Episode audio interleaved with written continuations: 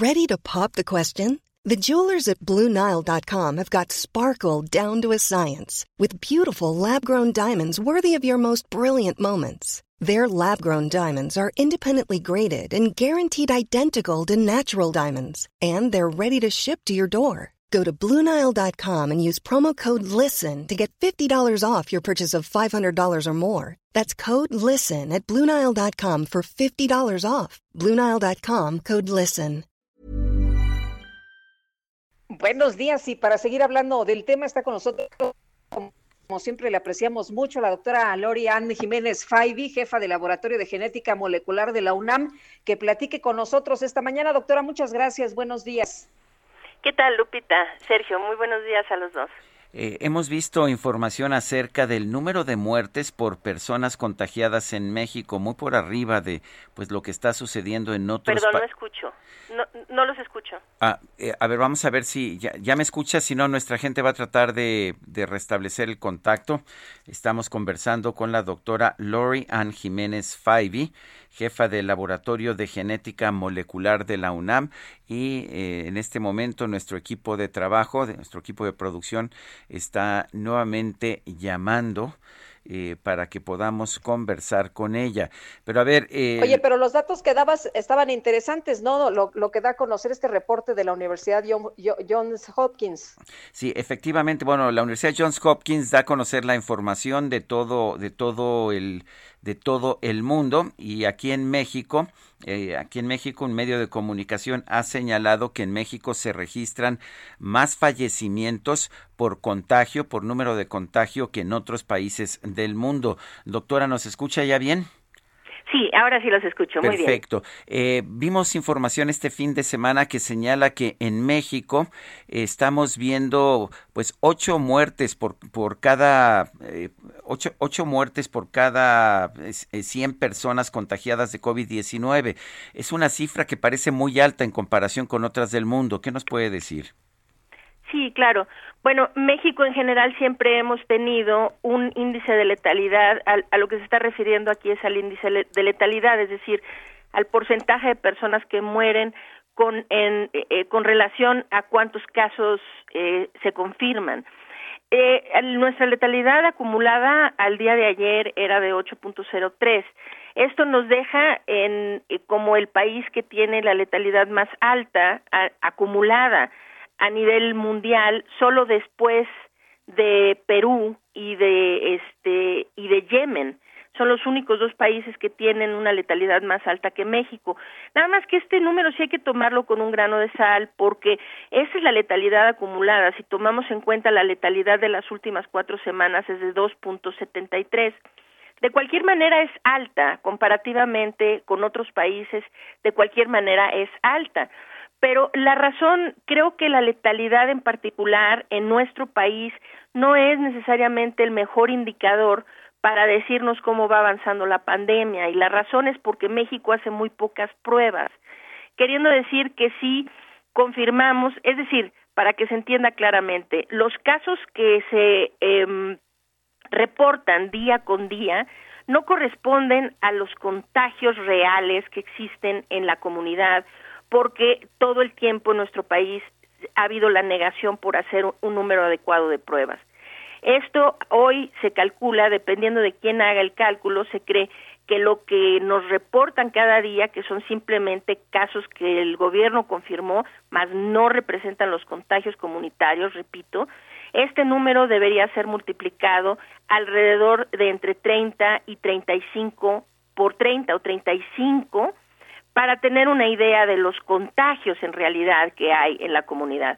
Sin embargo, las defunciones no están subestimadas en ese mismo eh, eh, con ese en esa misma escala, sino que las defunciones hoy se sabe que necesitan ser multiplicadas por 2.14, ¿sí?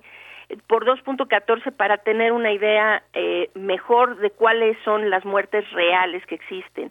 Entonces, esta discrepancia, como la letalidad se calcula con base en el número de casos que se reportan y hay un subregistro tan alto en los contagios precisamente, eh, por eso es que siempre tenemos una letalidad muy, muy alta en comparación a otros países que sí hacen un número más adecuado de pruebas.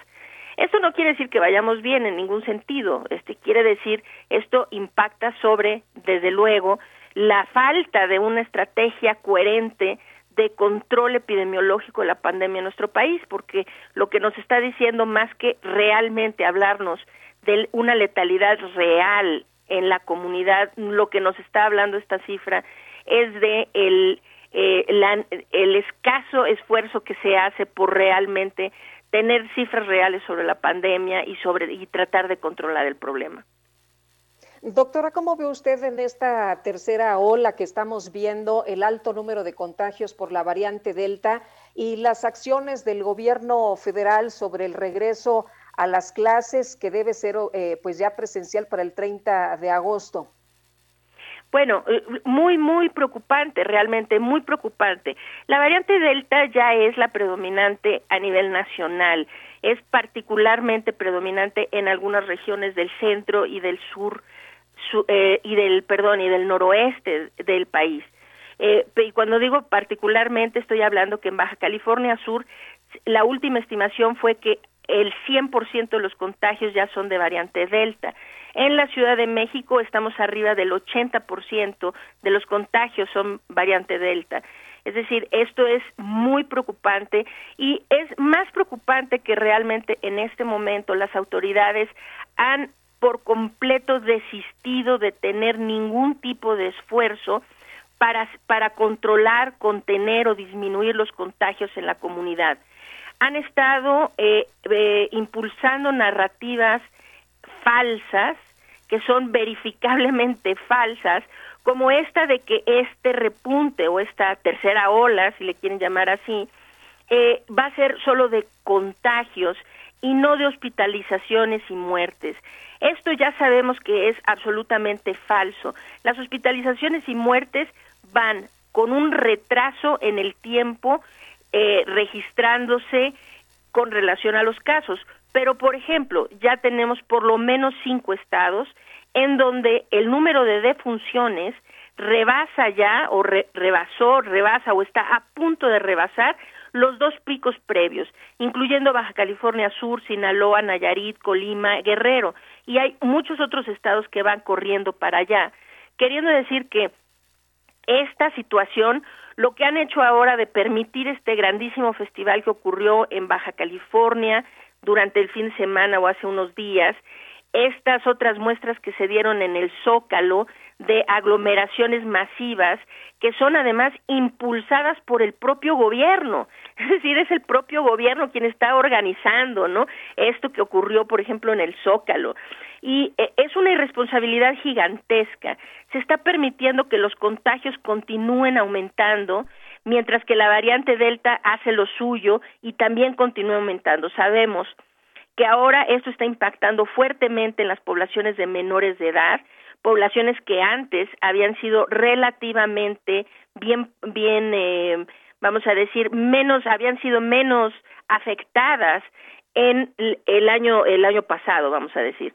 En este caso ahora tenemos a los hospitales infantiles saturados en el país y reportes en todo el mundo de que esto es un fenómeno que se está dando por la variante Delta, que es la afección a los menores de edad. No sin importar esto y sin importar todas las cifras que están enfrente de nosotros, que nos dicen esto está impactando también sobre las hospitalizaciones y las muertes. Lo único es que ahora el gobierno lo está tratando de callar más que antes, ¿no?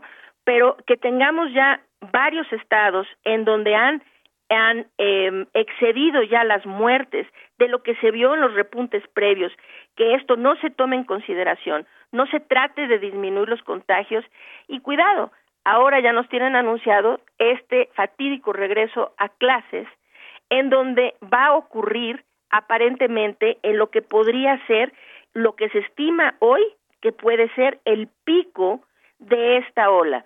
Ahora, cuidado, porque las estimaciones matemáticas o estadísticas no consideran cambios de comportamiento, queriendo decir que ahorita se está pensando que posiblemente el pico de esta ola se dé casi a la par de la fecha del regreso a clases.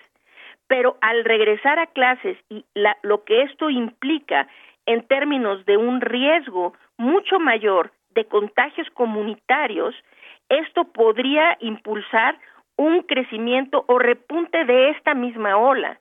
Entonces es es realmente eh, pues es incomprensible que el gobierno haya simplemente desistido de seguir teniendo o llevando a cabo algún esfuerzo para controlar los contagios, que además se haya dicho abiertamente, y esto fue dicho por el presidente de la República, que no se va a vacunar a las poblaciones de, de, jóvenes que ya se pueden vacunar, que es esa población entre 12 y 17 años, que es una población que ya se tiene autorización para que sean vacunados con la vacuna de Pfizer.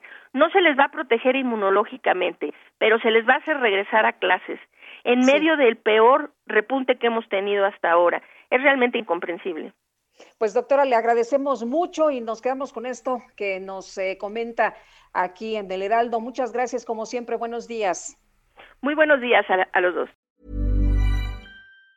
Planning for your next trip? Elevate your travel style with Quince. Quince has all the jet-setting essentials you'll want for your next getaway, like European linen, premium luggage options, buttery soft Italian leather bags, and so much more. And it's all priced at 50 to 80% less than similar brands. Plus, Quince only works with factories that use safe and ethical manufacturing practices. Pack your bags with high-quality essentials you'll be wearing for vacations to come with Quince. Go to quince.com slash trip for free shipping and 365-day returns.